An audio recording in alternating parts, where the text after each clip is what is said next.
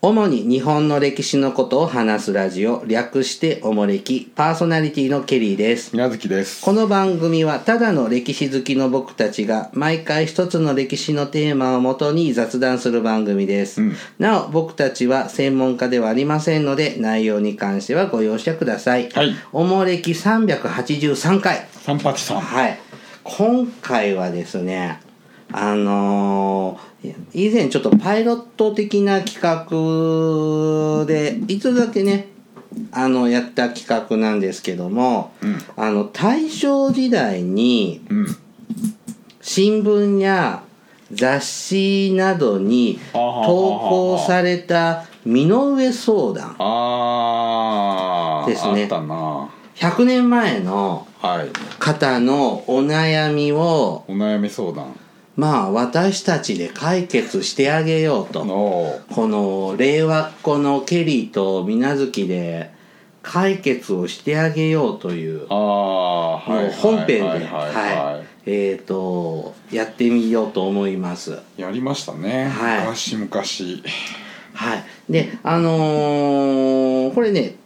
千曲文庫からねうん大正時代の身の上相談っていう本が出ててほ、うまあ、当時の新聞雑誌等に載ってる、うんあの悩み相談うんとその答えうん載っててで、まあ、現代人この編集したカタログハウスさんの、うんまあ、筆者がこんなお悩みもあるんですねこんねてて解説みたいなのが載ってたり。うんしているんですが、まあ、この解説してるのは無視してですね、まあ、私たちなりにちょっと、うん私たちもちょっと相談に乗ってあげようとうんいう企画です。うんはい、でえーっとまあねこのね企画はですねあの「ラジオジ」っていうポッドキャスト番組があってね、ほうん、そこでやってるののパクリ です。ういや言っちゃったよああの了解を得ておりますのであちらさんはいろんな芸能人今の芸能人やタレントさんとか有名人がいろんな雑誌でこういう身の上相談にはいはいはい答えてたりするのがほうで今も昔もあってほそれを勝手に答えてあげてう大正時代のやつはうちだからでしょ私たちだけで過すよ去のやつをやってるのあそうそうそうだからそこでちゃんと一応歴史っていう筋はいそうはですそう取っでてするわけ向ですねこううんあのラジオさんはのは芸芸能人さんい芸やパクリじゃ芸な能いですあ企画のあり方はパクパクってますので。パクってないです、はい、まあ構いませんが。 さあ、えっ、と、皆月さん、ちょっと、に20いくつちょっと、だから今お便り一覧表を頂あ戴のしてましたがご相談テーマありますが、どの相談に乗りますかじゃあどうしようかな自分の身につまされるやつからいこうかな、はい。えー年下の女の上司な何番16番16番ですね。はい。16番。年下の女上司。えっ、と、大正11年、えっ、と、5月23日のお便り、ご相談ですね。はいえっ、と、越後長岡の S 生さんから、うんはい。いあんからのお悩みです。新潟はい。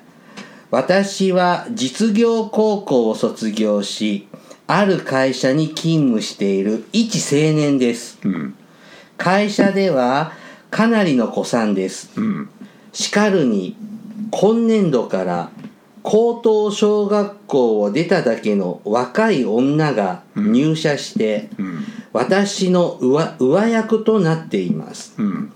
学問も経験もこれという特殊な技能も持っていない、えー新参の彼女がうん私の私たちの上に立って威張り散らすのが不平でたまりませんうんできるだけ、えーできるだけは辛抱しているのにつけ上がり同輩ですら「くん君」と呼んでいるのにえーなんとかくんって呼んでいるのに、うん私どもの名を呼び捨てにするなど非常識も甚だしいですうん侮辱を感じ屈辱を感じ耐えきれず辞職しようかと迷っていますうん私は彼女から見たら4年も古参であり学問でも常識でも彼女に劣っているとは思いません、こんな屈辱を受けつつなお忍んでいなければならないのでしょうかほ清く代謝するのは男子の本領でしょうかというううんお悩みです潔くだねあ潔くですか、うんあはい潔くはい大社へえ大正時代でもそんな話があるんですね実業学校ちょっと何ですか今風で専門学校ぐらいいやまあだから商業高校とああかそういう感じですかねああなるほど、うんが出たのに、まあ、今風で言うと中中卒のまあ交渉ですからそんな感じですね、現代風の中卒で入ってき た卒っていうとなんか失礼だけどうんまあ、学歴はわしの方が上なのに、後から入ってきた年下当の時は女一応が小学校までが義務なんで、うん多分もう一個上には行ってるんで、うん、ねねえすごいねこんなのがあるんだねえいやでもさ全然今の話で通用するよねもう今大学出た高子校がと大学に当てはめるぐらいにしとけばうん同じような話ありそうだよねどんな会社なんだろうねこんななんでしょうねコネなのかね普通じゃないよねああだから上司かあーだから事務方とかで普通で考えりゃありえないよねそんなの、ううんんうーん縁故かなんかそのなんていうのその会社経営者のなんか親戚とかなんでしょうねあんまりこういう経験ないんだよないや僕もうーんそこまでひどいのはないかな、うんまあね確かに若い子って常識ないもんね まあねえこんなのも知らないのってないいやそれはあるけど逆におじさんもこんなの知らないこといっぱいあるけどでもちろんなおなやんごな話ついていけないからねお互い様っちゃお互いの部分はあんだけど、でもなんか「えこれって社会常識でしょ」とか「社会的マナーでしょ」っていうの知らないのってえー、って思うことないそれはあるし当たり前でしょそれはだってそれは経験なんだから、んその時に「すいませんこれ教えてくれますか?」っていう人と「何お前何やってんだよ」っていうのでは、そりゃ嫌だわなうんねえもう辞めたいんだって仕事この人、うーうんんね辞めたらいいんじゃないまだ辞め若いんだからえああだ子さんっていうぐらいから、まあ、一応長いことこの仕事を続けてきたっていう自だっ負てがよ4年先輩なのあそうあいやそう入ってきたのはでしょ、うんそれより以前から働いてたかもしれないわけでしょ、まあね10年やってて6年4年目に入あー6年目に入ってきたかもしれないんでしでょもこの会社ではこの S さんはかなり子さん、うーんうん、でも、まあまあたかだか4年でしょまあまあでも4年やりゃまあ一通りはしかしまあなんか面倒くさい女ですな 女の方ですかうん威張り散らすんだって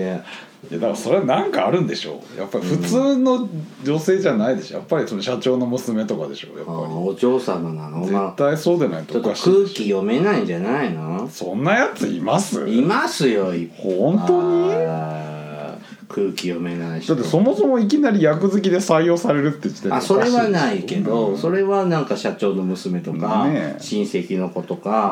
あうーん、ありますねまあこういう時よく言うのはちゃんと会社の理念を理解してあなたはちゃんと入社したんですかだどういうことえだから会社の考え方も知らずにうんこういう仕事できるからっつって入ってもさ、んやっぱ運営方針とかがさ自分と合わなかったりするじゃんあーだから就職活動の時って、うんちゃんと企業理念とかもうんちゃんと理解してここだったらいいなってこう選択するわけでしょ本当はうんちゃんとしてないんじゃないこの人女性の方がお男の方があ男の方がいやだってその色に染まってきたんでしょそこになんか変なかき乱す女性が入ってきたんでしょそううんじゃあ労働組合に訴えたら見合いなんかねえよ宮崎さんどうしたらいいですか潔く退社する方がいいですかこのちょ人っと一回ガツンと言ってやったらいいんじゃないですかてめえ舐めてんじゃねえぞってまあ俺たちをバカにしやがってって経験が大事なんだというとこバンと言ってわかる意外とそこからこう可愛い女になるかもしれないごめんなさいそんなつもりじゃなかったんです恋愛に発展しちゃうか明ら日からいい子になりますって初めて人にガうんツンと漫画の読みすぎですねはい、えっ、と、お答えですね。うん100年前の方はこういうふうにアドバイスされてます。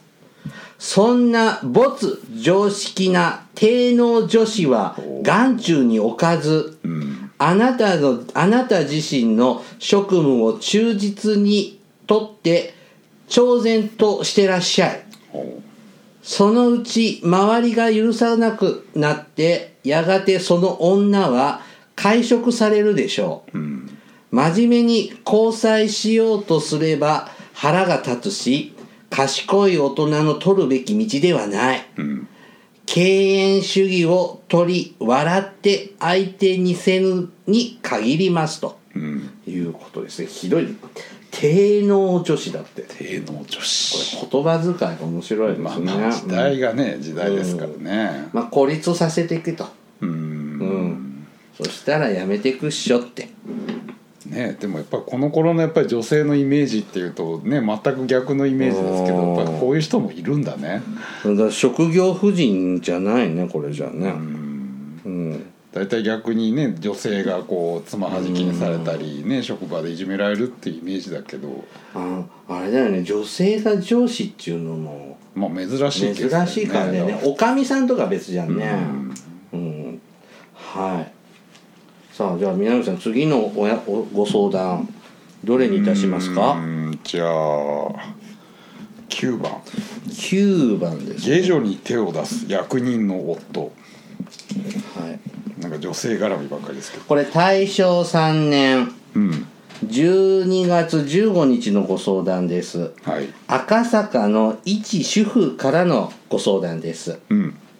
私の夫は某省の高等官であ賞ってあのあの大蔵省とかの省でねはいはいはいはいえっ、と敏腕家と言われていますがほいかにも貧困が良くないのですううんそのために私は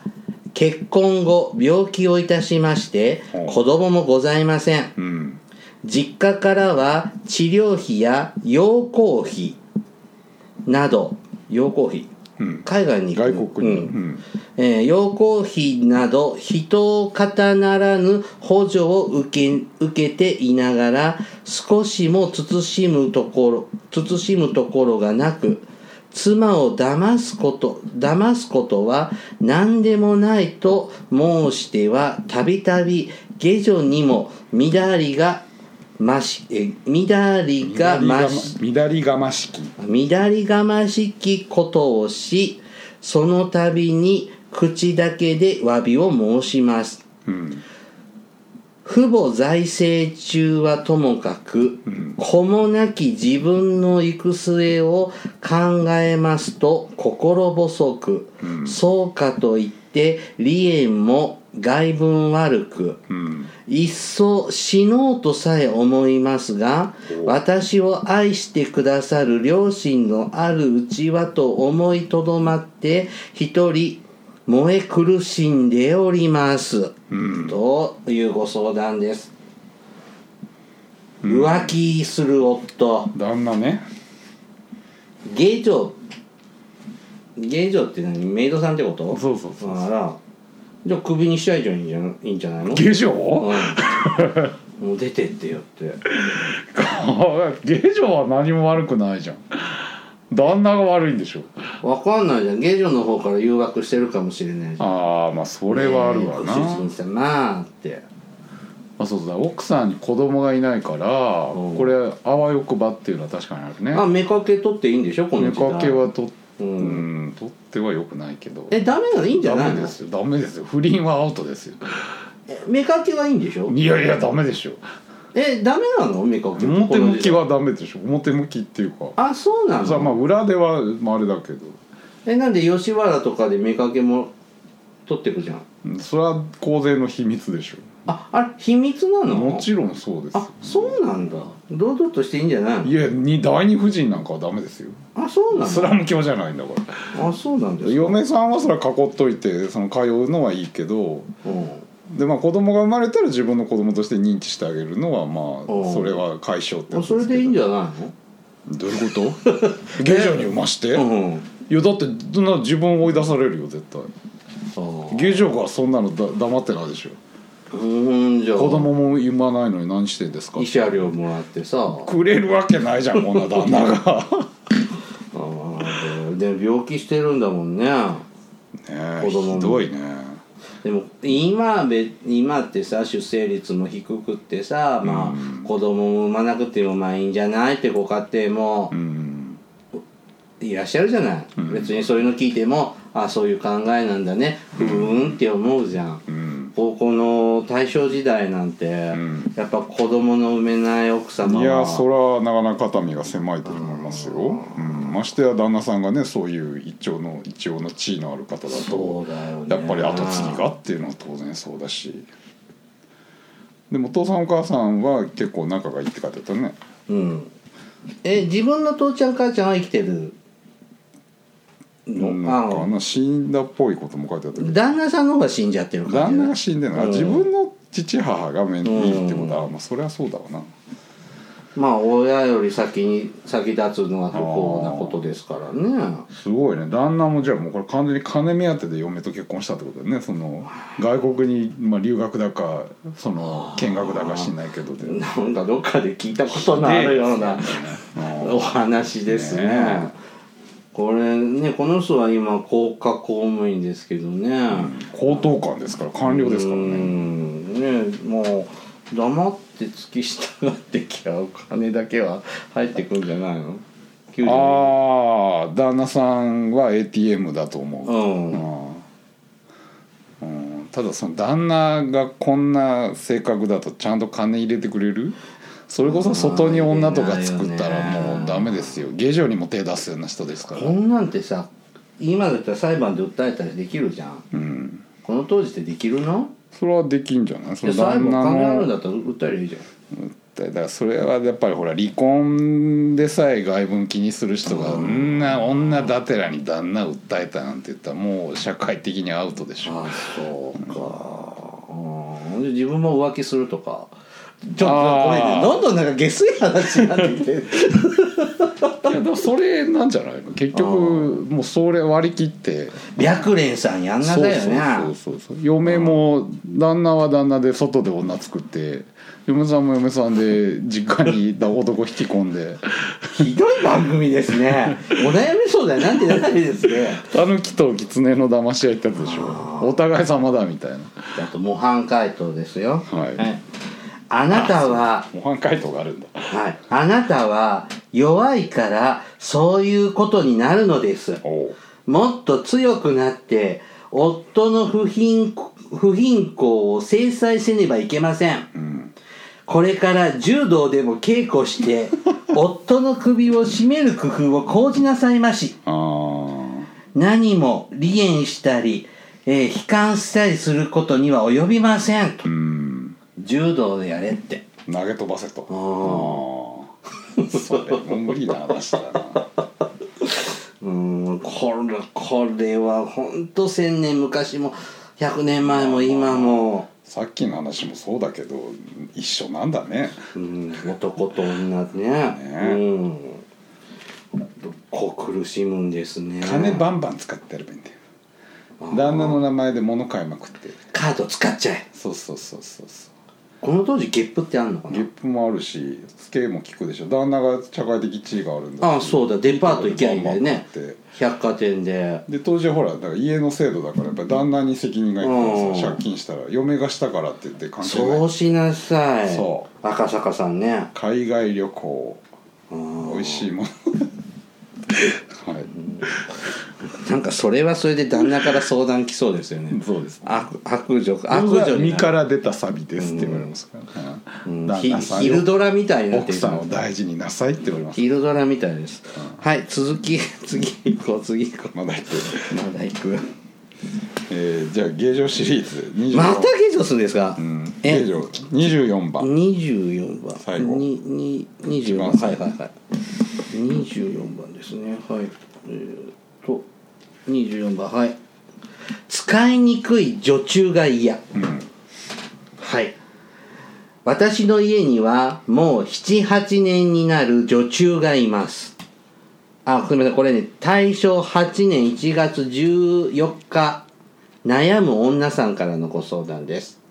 私の家にはもう78年になる女中がいます、この頃ではすっかり慣れてしまって言語動作などが極めて存在になりましたほそして母がそれをいさめようというものなら怒ってわざと障子を手荒く閉めたりします。またお客の前などでまるで身内のような言葉遣いをするのするのではするのでハラハラさせられます。何事も一人で勝手にやってくれるのは良いのですが、私たちが家事をして、もし彼女の気に入らないと、私たちを、えー、侮蔑するような言葉を使います。うほ暇を出そうと思ってもそれもできませんし彼女も一生私の家にいるつもりなのです、このこのなんていうのこれこの旅しがたいこの旅しがたいうこのどうっていうねどうしがうんこの旅しがたいどしがたいものをどうしたら良いものでしょうかとうん悩んでおられます、まあ女中を雇うまあ今女中って言葉もあんまり良くないんでしょ中今は今はダメでしょうねうんお手伝いさんまあまあ今風に言えばうん雇ってるってすごくない金持ちなんじゃないのここあーまあまあ昔はね人件費が安いんでまあまあ中くらいのお家でも雇えるんですよ、あそうなの、うん、今風に言うとどれぐらいでやってて あるれぐらいまあまあそれな何の今あれ大学初任給が19万とか20万ぐらいじゃんあーあお給料とかうっんてこ女と中さんって、うんだから住み込みだしねあー要するそうにかそのお給料は小遣い程度でもまあいいわけでああそうか、んあそうするだからとまあちょっとした会社員ぐらいならまあ一人ぐらい女中さん45万ぐらいで雇ってもいいんだそうそうそう花嫁修行を兼ねてあままあまあうちでしばらく面倒見てあげてっていうのはあーまあまあありがちな話ですねほーもう78年もいるんだあよーだからあれだよ嫁に行かしゃいいそようねそうそうそういい男をなんかうん当てがってでもだって一生いるつもりって結婚するこの女中さんも結婚する気ないのかなああまあまあそらとはいえいい男がいりゃわかんなういん話早くお見合ないんかねして二人で住み着いちゃうかもしれないけそんなお手伝いさんいどるなんででもなんであれなんかね出せないのかしらなんか親暇を出せない戚の家とかからもあー遠行の問題があうるんのかもしれないそれねはやっぱり円満退社しかないでしょねえなんか本当に暇だし俺はこの個人契約でしょもちろんうん、暇出しちゃえばいいのね使いにくかったらね、何悩むんだろ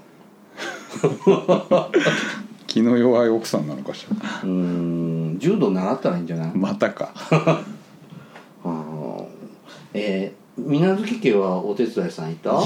けないじゃんそんなものでも友達んち家政婦さんいたよいたいた僕も友達にあーこれねあのー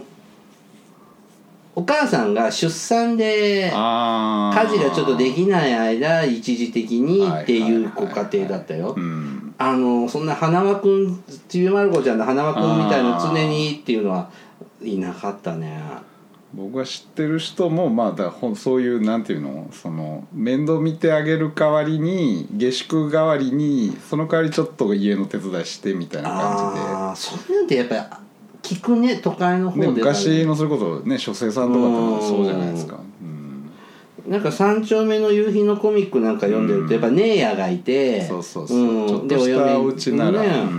うんうんそうなんだ中流家庭以上になると普通に、まあまあまあまあね単純に召使いではなくて、まそあのね半分バーターみたいなでもい今みたいに何でもこう家電製品で洗濯も掃除もヒューヒューってできるわけじゃないからそうそういると助かるわね大変ですからねそりゃそうですんえーっとお答えですねえほうーっと模範解答ですけど、うんその女中はどしがたいものには違いないけれどもうんあなたの家のあなたの家を死に場所に定めているところを見るとおうよほど忠実で関心な女のように思われます、うん何か書物を読んで聞かせたり、いかに親しい間でも礼儀を守らなければならないということを自然に悟らせるようにしなさいましあーということですねうん本勉強しろってなるほ どね学校行かしゃいいのにねそうね今うんそれはもうちょっと社会を見せてあげれば、うんね逆にそれも恩義に感じてそうやねちょっと学校に行かしてあげてしつけなん社会的マナーねしつけちょちょっと世界の外の世界も見ててらっしゃいみたいな感じでやっぱねこう人ってね4歳ぐらいになると、うん秩序ってもんが理解できるようになるんだってさうんあの上上人間の上下関係とかって、うんそういうのちょっと身についてないんだよねうんまあ、で居心地が良すぎるんでしょうね優しすぎるんだよね、もうちょっと教育しないと スパルタスパルタで、うん、体罰はいけませんよ財閥は当時はありでしょうけどね、じゃあもう一個あもう一個はい最後にもう一個ぐらいじゃあ最後はちょっと柔らかい19番19番ですね「やけ食いや衝動買いばかりやけ食いや衝動買いばかり大正8年4月16日のご相談です一目女なんだろうね」感一感情、うん暇な女、はい暇な女からです、はい私の家は家私の家には月々一定の収入があり、えーっとの乗り口には差し支えありませんあここを、うんここ、うん、ここをしのぐってですね、うん老人も子もなく主人と女中と私の3人きりでうん主人は日々外出し、うん女中はお勝手の万端をしてくれますそれで私はただ新聞雑誌を読み気の向いた時におことを引くくらいで何も用はないのですうん時として食欲が起こりお菓子をいただいて胃腸を痛めたり、うんえー、これなんていうのこの漢字読めない無無料無料無無料のあまり外出して三越白白木白木屋うん白木屋どっちだっけなど百貨店、うんなどで余計なものを求めて主人にお目玉を頂戴するなど実に快なきものです、夫人の内職は恥ずべきものではないというお説に従い内職して、えー慈善事業などに寄付したいと思いますついては何か適当な仕事はありませんか、私は本年40歳で、えー趣向の覚えはありませんが、ん綺麗でしやすい仕事なら賃金が安くても構いません、うん、という腹立つな女中クビにしてなんか家のこと自分で家のこといや家のことやりゃいいじゃんこねんな生活は困ってないってことでしょなんか大お金足りないから内職したいわけじゃないのね、うん暇だから今でお金遊もぶ金は十分あるけど、それだけでは後ろぐらいからち慈善活ょ動っと社会的なこともしたいと、かねななんこいつ張り倒して「俺にくれよ」って話だよえーいいですねデパートにしょっちゅうお買い物行ってすごいね無駄遣いするって不労所得があって、うんで家事万端は女中さんがしてくれて今ってさ大抵共働きじゃんうんでもその昔って専業主婦の方が圧倒的に多かったそうわだけよでしょね女性が働くってことだでねそれでもちゃんと子も子供も育てて、うんまあ、学費がね昔はそんな今ほどかかんなかったにしてもさ、うんほんでもお父ちゃんの稼ぎだけで一家暮らせけ暮らせてたんだねだねえからあのすごい恵まれてますよね現代人から相当見恵るとまれてる人でしょかなりアッパーの人でしょねしかも旦那は毎日ほつき歩いてて 暇で美味しいもん食べて百貨店で買い物しえて昔のさ田舎の市役所の人とか勤務中に散髪に行ったりとか普通にしてたもんねあー昔はね今なんかありえないもんねねコンビニ寄っても怒られる時代だからねうんのこういう方になんかお仕事あーなんだろうあねんまりなんか手工芸の手工っていうのは手に手に工作で、うん、だからそういう、はいはいはい特段技術はないけどってことうん千人針でも縫えば千人針ってそんな戦争してるわけじゃないんだからそうだよねで内職ぐらい病院のなんかボランティアとか下働きみたいなそんなことはしたくないのそんなことはしたそくんなない汚い汚いっていうか大変な仕事はねからうん自分の内手職ぐらがい汚れるようなことはしたくないでしょっあれだよはがき職人てこと昔あったじゃんなんかはがき宛名書きのバイトああ物書くねうんあそうだねなんか当時はそういう確かにそうだよね、せ聖書そうやね育ちもいいから、うんなんかあれ書いてあるよあのラブレター書く仕事とかペさッタそんなんあんのなんかあるじゃんそのしその識字率が低かった時はあさー江戸時代なんかそうそうさラブレター書いてあげそういるうだけ仕事じゃないこうせうん清書をするとかうんなんかね、ちょっとした書類の綺麗に書くとかはい、うんで私たちはそういう聖書とか、どうですうか、んはあの宛名書きの仕事筆行ってやつねはい、うんえーっとお答えですね模範解答ですねほうはい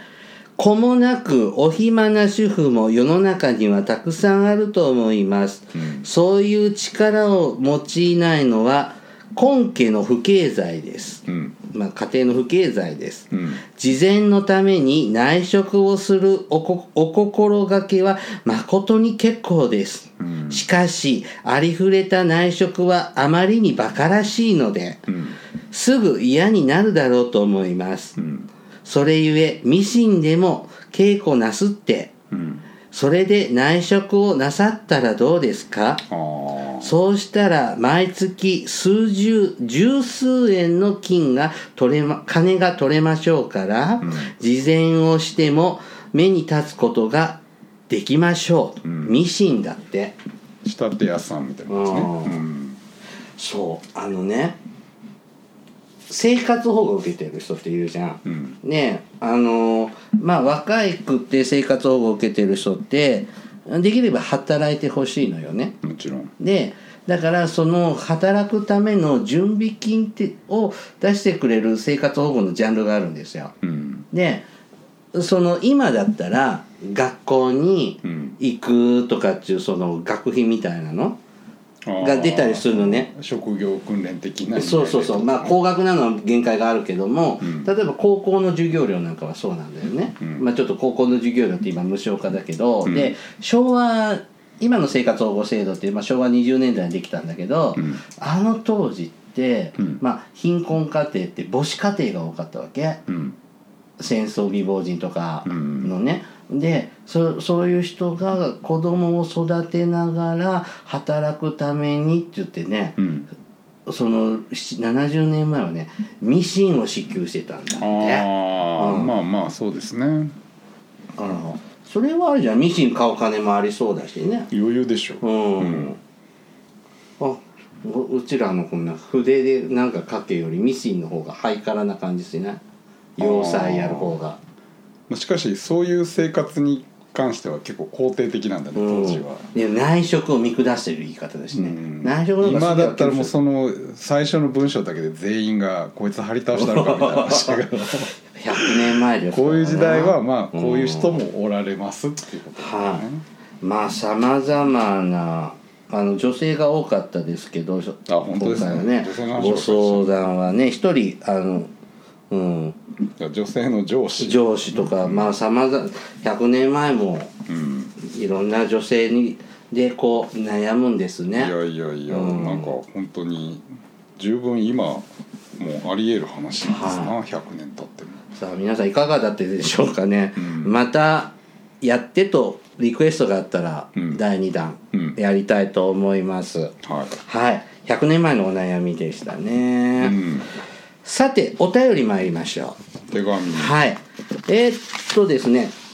なぎなたの回を配信したらですねなぎなたに関するリアクショおンが、便りがたくさん参りましたのでちょっとまとめて紹介させていただきますうんまゆみさんからいただきましたケリー様、みなずき様、メールご無沙汰しておりました。国境なき医師団のオーシャンゼリゼのまゆみです。あ海外拝聴組、現在は浅草で実況中です。ー実況、うん。帰ってこれたんだね。帰って出れなくなっちゃったうのかな、ん3月にイエメンから帰国した、そうですいつも海外組拝聴海外組拝聴組の、えー日本語聞きたいあー気分満載でお二人の楽しい、えー親友掛け合いを楽しんでいますありがとうございますさて、えー高校の時なぎなたをやっていました、うんえっ、と学校のクラブはえーえーバスケ部とは別に何か武道もやりたくって、週一度近くの武道館で、なぎなたクラスがあったので通っていました。お二人がおっしゃるように、型の練習が基本ですが、試合もあり、全国大会もありました。型はすべて、おがついて、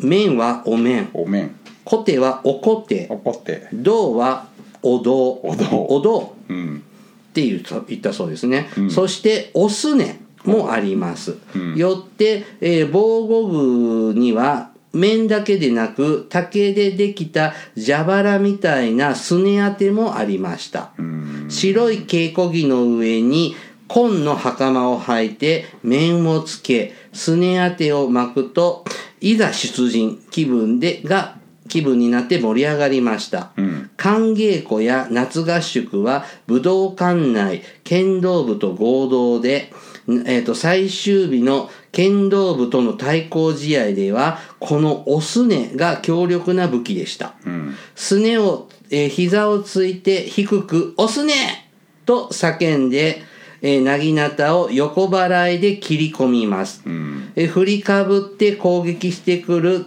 えっ、と、剣は、えっ、と、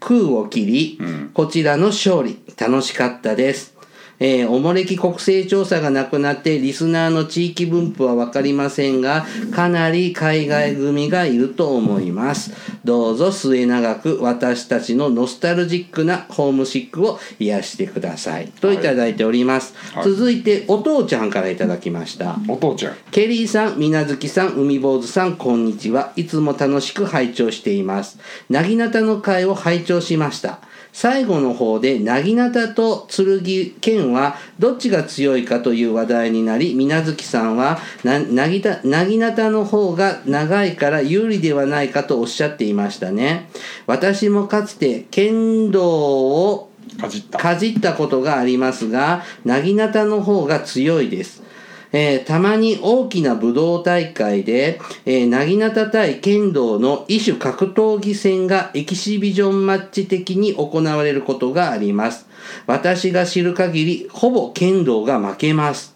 理由の一つは、水無月さんがおっしゃった通り、リーチの長さがありますが、もう一つ決定的な差があります。剣道の有効打は面、銅、小手、突きですが、なぎなたはそれに加えてすねがありまああす。同じだ通常、剣道では下半身を攻撃することもされることもないので、このハンデはかなり、えー大きく、スネーの有効打で、えー勝負が決まることが多いです。このような異種格闘技戦を見る機会はなかなかありませんが、実際はこの戦いはこのよ実際の戦はこのようなものだったのだろうかと思いながら観戦すると面白いです。えーまた機会がありましたら観戦してみてください。といただきました。次はですね、柴犬犬犬さんとその子犬さん、子犬子犬犬犬さんからいただきました。うんケリーさん、みなずきさん、海坊主さん、こんにちは。いつも楽しく拝聴しています。なぎなたの会も楽しく、えっ、と、娘が今まさになぎなたのお稽古なぎなたをお稽古として習っていますので、娘と一緒に聞きました。娘はとっても喜んで、現代のなぎたなぎなたについて知ってもらいたかったようで、お手紙を書きましたので、代筆をします。というので、えっ、と、その、娘さんが書いてくれたお便りを見ますねほう。こんにちは。私は小4でなぎなたをしています。私は部活動ではなく市の体育館でやっています。えー、なぎなたは小1の頃からやっていて、やっている人口が少なくて、小2の時の市の大会で、小学生の演技、演技で、えー、と2位になれました。そしたら次の年、えー、と地方大会の県の代表になっていて、とてもびっくりしました。ほう試合は剣道とほとんど同じですが、なぎだたにはすねがあって、えーっと、打と、ダトツ V 打突部位が一つだけ多いです。すごいすねを打たれた時は防具で守っている場所を外れることがあって当たるとあざがいっぱいできます、私も初めての試合で膝を打たれて泣くぐらい痛かったです漫画の朝日ナグのおかげで、なぎなたを始める子が多くなってきています。男の子も2人います。女の子は私もきゅ入れて9人います。と、えっ、と、いただきました。はい。えっと、またお母さんの文章に戻りますね。はい、ありがとうございます。なぎなたは2メートルぐらいのしないタイプや、1.5メートルぐらいの木刀タイプのなぎなたと脇差しか担当を用いた演技の部分もあります、演技の部門もありますえっ、とお年を召した方で始められるとても素敵なお稽古です、えー私も体験させてもらったのですが絵が硬い木でできており1キロほどあるように感じました汗だくになり30分も触れませんでした構えや動作が決まっているようでそれが身につくと自在に操れるようになるらしいです、娘を指導してくださる女性の先生方も子育てが終わってから始めた方が多いようですお孫さんと一緒に来られる方もいらっしゃいますまさに障害スポーツですとにかく男性は少ないです、えーでは、えーこれからもお体に気をつけて楽しい放送をお待ちしておりますと、はいいただきましたおーはいたくさんいただきましたすごいねやっぱ皆さんに共通するのはすねというところすねなんだねうんあ剣道は上半身にしかこあう攻撃しねないんです足ねは打たないんだよあーね無防備なんだね剣道の方がうんううんんまあ確かにに時代劇でもこう足を払うよね、うん女子をこうシュッてやってこうコロンってあそうだねねやっぱりそこが狙い目なんだ、うんあーじゃあ剣道ばっかりやってる人は下半身まがあまあまあど不う注意しにてなっちゃうんもだねそこに来るっていう意識がないんだよねおーすごいねこ結構いらっしゃるんですねああそうですね普段なんかいろんなのしてもさ反応ってあんまこんな一つのテーマのそうそうそうはお便りって少ないのでこのツイッターでもなんかコメントされてるあのあそうちょっツイとッ見ターかでけたもこのさっきの見かけましたがあの子犬犬犬さんが言ってた「朝日ナグ」っていう漫画を読めって言われました朝日ナグさん朝朝日ナグ朝日ナグっていうそのなんかなぎなたをスポーツ漫画なのあったらしくてへーそれ見たらよくわかりますよって何人かおっしゃってましあたねそううんもう知らないのは私たちだけだったんですね、うんまあそうやねえー各し地域にあるものなのかなああで男子部員もいるんだねやっぱりおーへー俺もやろうかしらで「おすね」と か押すねっていう「おこて」とだかって「おどう」ってこう言うでしょそんな言い方せなあかんおおつけないといけないんだよおはつけるけどうんへえでなんかこの型にはまってこう演技するっちゅうのあなぎなたのこういうねうんあのこの身のこなし体を学ぶんでしょうこなうやってえい!」とかってこうやるんですよねうんえーえーケリーさんシティにもあんのかななぎなたってまああるんでしょうな都道府県単位ぐらいには最低あるんでしょうでねもうちの近所のああスポーツ用品店には売ってないなうんなぎなたはうんまあなんかひ僕もちょっと人の話を聞くと学校によってやっぱり選択の強化であるみたいですねええ面白うそう女子校とかあまあ女子校ね特にそうだしうんまあ、学校でも体育系の学校とかだったらやっぱり、うんまあ、柔道剣道なぎなたみたいな感じでええ選択肢としてあるみたいですね、水無月さんはスポーツやるきこれやってみようかなって思う基準って何かある今 今でも昔からでもいやどういうことえ僕は楽そうなスポーツを選ぶやめとけようんだって何しても上手じゃないんだもん、うん、ねあのーよくさ京都とかさはい観光地に和風な観光地行くとさ、うん市内木刀売ってるじゃんああそういう道具屋さんありますね、なぎなたも売ってくれりゃいいのにねうわ売ってんじ新ゃない選の組のなぎなたとかさああそういうこと、うん新選組はなぎなたなんだよ天中組のなぎなたとか天中組だもん上司しか使わないん だからああそうか江戸時代はそうかじゃあ弁慶のなぎなたとか高高野山とか行って売ってそううだね奈良とかね、うん興福寺とかであ比叡山興福寺とならまたインバウンド復活した時用にただあれあれ持って電車乗れるかなあーまあ歯がさ上に歯がついてたらダメで しょあのそれも偽物でいいんだ木でできてんでしょ、うん木でできてても、うんあいいじゃんそれ杖代わりにもなるしさいやいやいや売れるよ